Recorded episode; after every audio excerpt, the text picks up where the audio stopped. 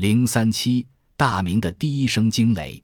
洪武元年三月，又一个春天降临于南京城时，朱元璋下达了北伐的命令。这场争天下的一局该到最后收官的时刻了。谁赢，这天下从此就改了他的姓，成为他的私天下。权力，尤其是至高的权力，本来就绝不是一场可以共赢的游戏。端坐于金銮殿上的朱元璋，做梦也没有想到，北伐会以如此简单的方式走向完结。传说中战无不胜的蒙元骑兵突然就消失不见了。也仅仅用了两个月的时间，徐达的军队就以摧枯拉朽之势拿下了河南开封。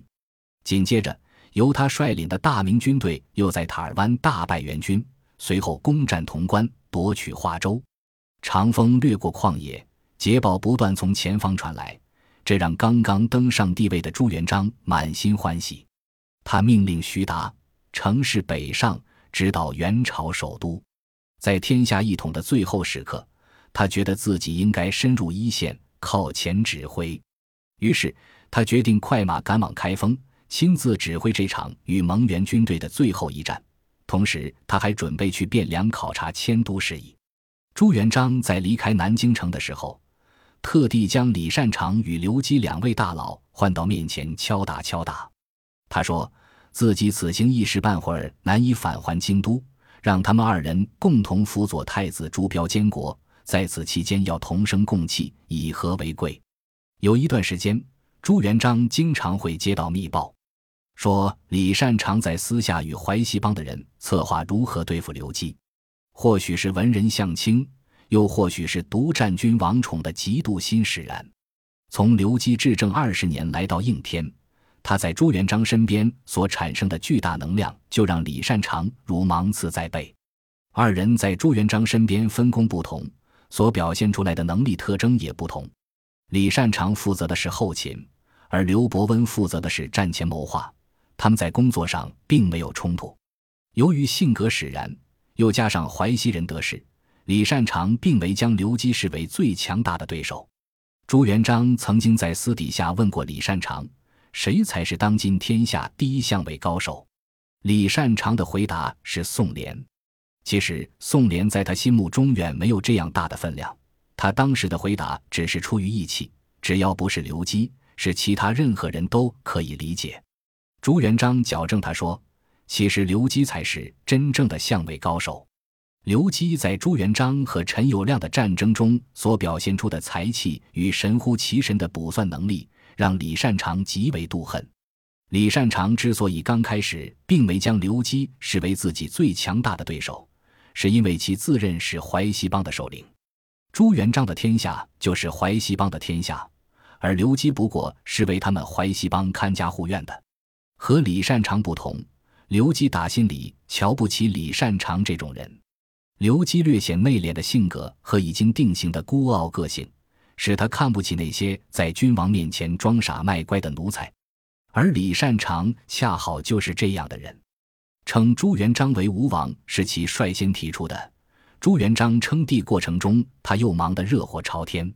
李善长尤其善于逢迎，这也是官场生存的必备素养。刘基轻慢于他，其实是对事不对人。除了这点。刘基对李善长的能力是相当认可的。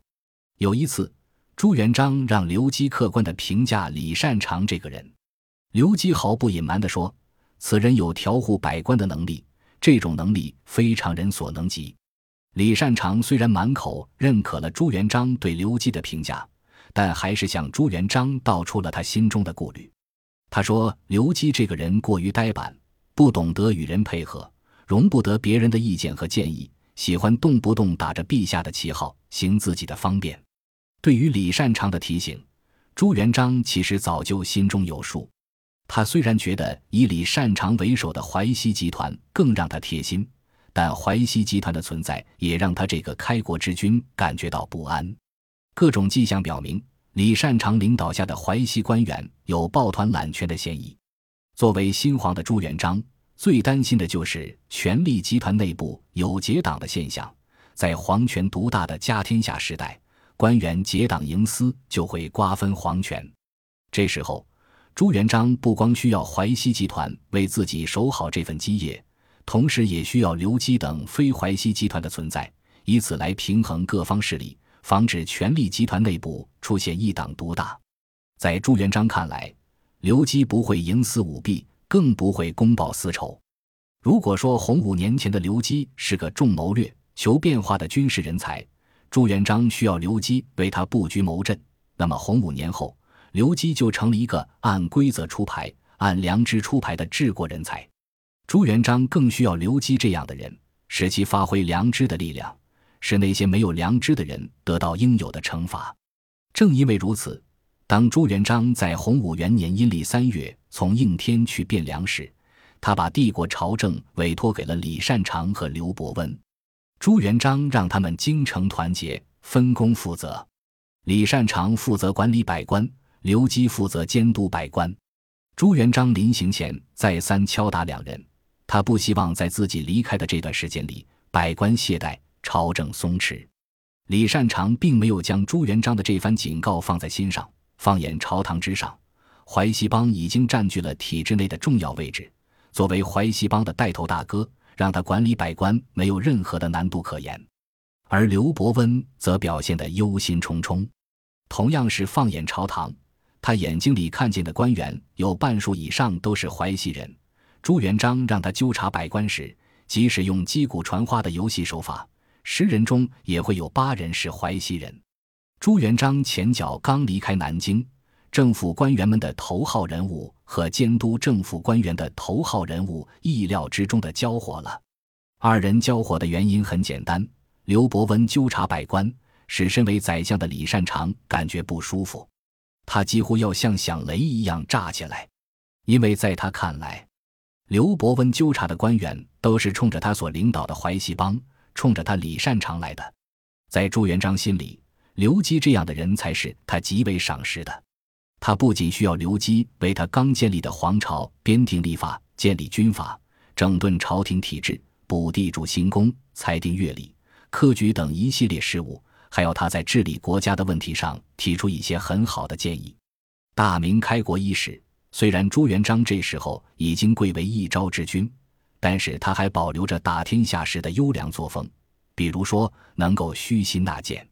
当一个人身居高位，尚能认清自身存在的不足，保持谦虚谨慎的态度，说明此人还有继续前进的动力。面对偌大个需要治理的帝国。朱元璋深深地感到自己在许多方面存在着严重的不足，甚至是无知。在朱元璋看来，要对自己的不足和无知进行弥补，必须要做好两方面工作：一是要加强自身学习，二是完全依靠刘伯温这种人为自己出谋划策。按理说，乞讨出身的朱元璋在感情上与这些士大夫出身的人距离是很大的，特别是对于像刘伯温这样。似乎有些傲骨的士大夫，不过朱元璋生来就有一种帝王的胸襟，就是对在反感的人，只要能为自己所用，他就会以大局为重，加以包容，大胆使用。